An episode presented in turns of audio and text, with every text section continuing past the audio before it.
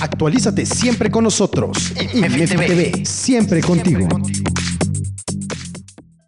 Hola amigos, ¿cómo están ustedes? Espero que bien. Eh, estamos en su programa Fiscal a Fondo. Y estamos tratando ya en varias cápsulas anteriores, hemos estado tratando lo referente a la declaración anual de las personas morales y nos ha hecho el favor en otras ocasiones, como ahora también, eh, nuestra querida amiga de Yanira Gutiérrez Arisbe es, es contadora pública, especialista fiscal, eh, tiene una maestría en Derecho Fiscal y es eh, alumna también del posgrado y maestra de las de 16 años. Bien, Deyanira, muchísimas gracias por aceptar nuevamente esta la invitación. Gracias a ustedes, gracias a IMEFI y gracias a Jessica. Bien, mucho gusto. bueno, pues este, vamos a tratar, ¿qué te parece? Eh, los ingresos y sus momentos de acumulación. ¿Qué te parece? Ok. ¿Sí? Muy bien. ¿Cómo empezaríamos? Eh, ¿Cómo se te hace la, para que nuestros amigos tengan un conocimiento más concreto eh, del tema? Pues si vamos a relacionarlo con el cálculo de la declaración anual, creo que sería bueno que analizáramos que cuando presentamos la declaración anual, ya para entonces debimos haber acumulado todos los ingresos en pagos provisionales y salvo algunas excepciones, pero en realidad en el cálculo de la declaración anual ya están acumulados fiscalmente todos los ingresos. Y que dentro de lo más importante que podemos revisar dentro de los ingresos es si en alguno de los meses del ejercicio hubo alguna omisión en la declaración de cierto tipo de ingresos, pues es el momento de corregir en, su momento el pago provisional. Si hay impuesto a pagar derivado de la no acumulación, pues habrá que pagar actualización y recargos para que la declaración anual y los pagos provisionales coincidan plenamente. En algunas ocasiones, bueno, como estamos ya a la, a la vuelta de la esquina para la presentación de la declaración, pues es platicarlo con el auditor y en algunos casos cuando nuestras diferencias en pagos provisionales van a dar lugar a un impuesto a pagar, pero en la declaración anual hay un saldo a favor, entonces posiblemente se nos permita únicamente pagar el financiamiento entre la fecha en que se generó la omisión y por lo tanto en el momento en que la autoridad dejó de recibir ese, ese ingreso y ese impuesto que correspondía y en, eh, ese, en ese tiempo y la declaración anual, cuando se presenta el saldo a favor, pues lo único que le debemos es financiamiento. Así es. Entonces, nosotros tenemos eh, nuestro artículo 16 de la ley de la renta, nos marca que debemos de acumular las personas morales la totalidad de los ingresos en efectivo, en bienes, en servicio, en crédito y de cualquier otro tipo. El 17 nos habla de los momentos.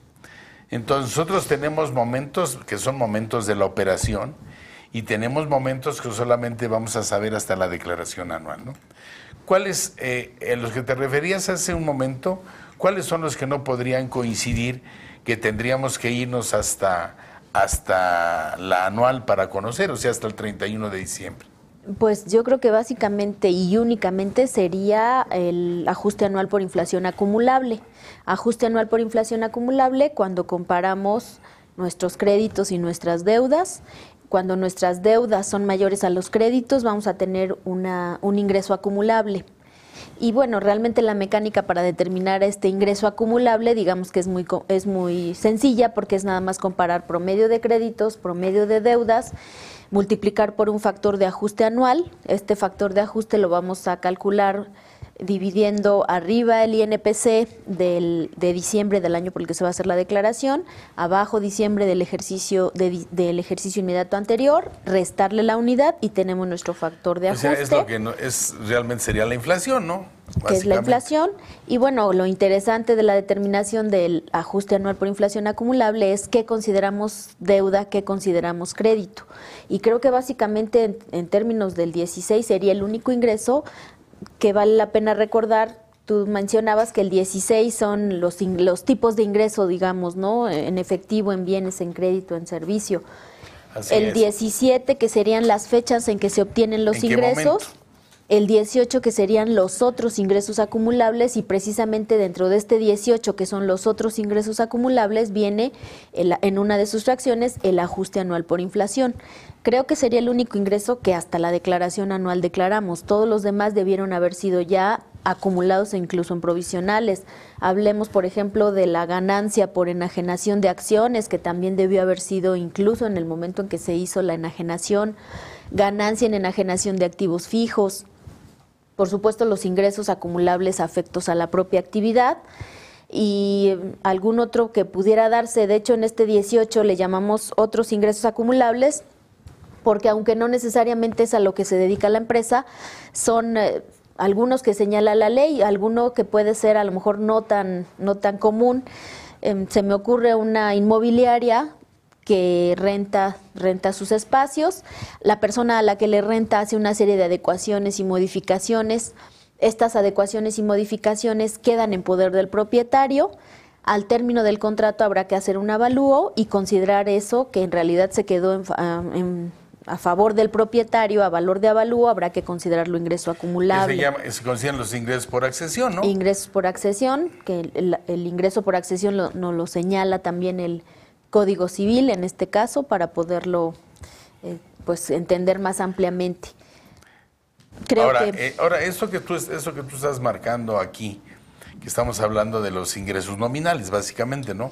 Sin quitar todo lo que son los efectos de la inflación, ¿no? Ok, para efectos de la declaración anual lo que vamos a llevar son los ingresos acumulables y para efectos de los pagos provisionales, para determinar nuestro coeficiente de utilidad, tomamos los ingresos nominales, que son los acumulables, excepto el ajuste anual por inflación.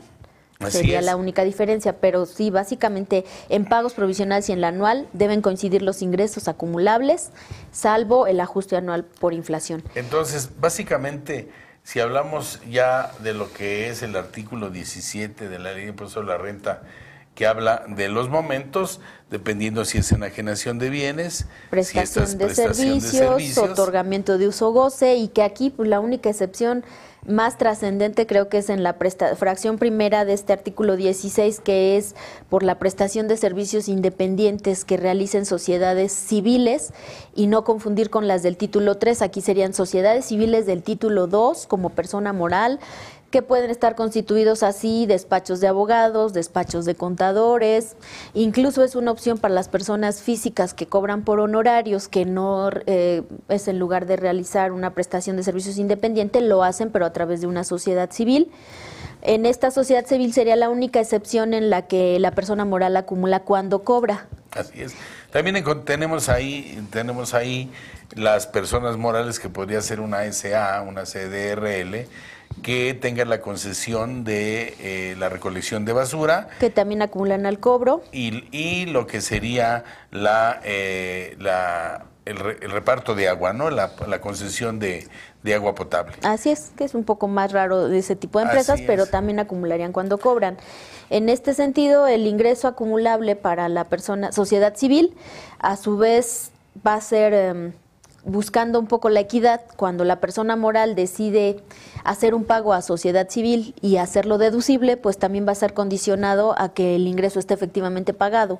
Por lo tanto, también será una de las excepciones para cuando realizamos nuestra conciliación contable fiscal, donde todos aquellos ingresos condicionados al pago que no hubieran sido efectivamente cobrados o pagados en el ejercicio, pues se van a trasladar como una deducción contable no fiscal y fiscal será hasta el ejercicio siguiente. Y luego ahí tendríamos la otra de aparte del otorgamiento sería eh, la enajenación a plazos que cambió a partir de 2014 y el arrendamiento financiero. ¿no? Ok, enajenaciones a plazos que teníamos la opción de acumular conforme van cobrando o de acuerdo al, a la exigibilidad cosa que ya no tenemos, eh, ya desde 2014 ya no tenemos esa posibilidad. Se acabó eso, ¿no? Así es.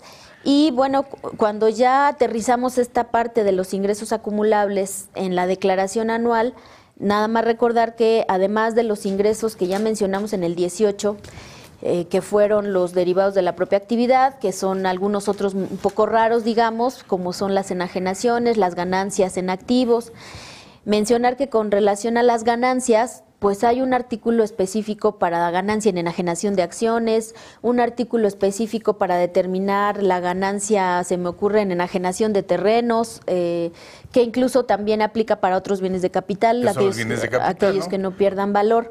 Desafortunadamente, para el que no tenemos un artículo específico como fundamento eh, de manera única es con relación a la ganancia por enajenación de activos. Ahí es realmente es la combinación del artículo 31 del- de la ley del ISR, el cual está en la sección de deducción de inversiones y que nos dice que cuando los bienes dejan de ser útiles, cuando los bienes se pierden o cuando los bienes se enajenan, se puede deducir el saldo pendiente por deducir de la inversión a- debidamente actualizado. Y por otro lado, el artículo 18, cuando nos habla de otros ingresos acumulables, me dice que es acumulable la ganancia. Entonces, importante que es la combinación de ambos, de ambos artículos. Eh, sobre todo para efectos del factor de actualización, porque cuando actualizamos al enajenar un terreno, el terreno por supuesto nunca se deprecia, entonces el factor de actualización será fecha de adquisición hasta mes anterior al de la enajenación. En cambio, cuando actualizamos para poder realizar la ganancia en enajenación de activos fijos, el factor de actualización es de la fecha de adquisición del activo hasta el último mes de la primera mitad en el que el bien haya sido utilizado por el contribuyente. Entonces, es, es importante, que lo que tú estás marcando, como tú dices, es una, es una combinación. Si quieres terminar de escuchar este programa, visita www.imedi.tv y disfruta de toda nuestra programación.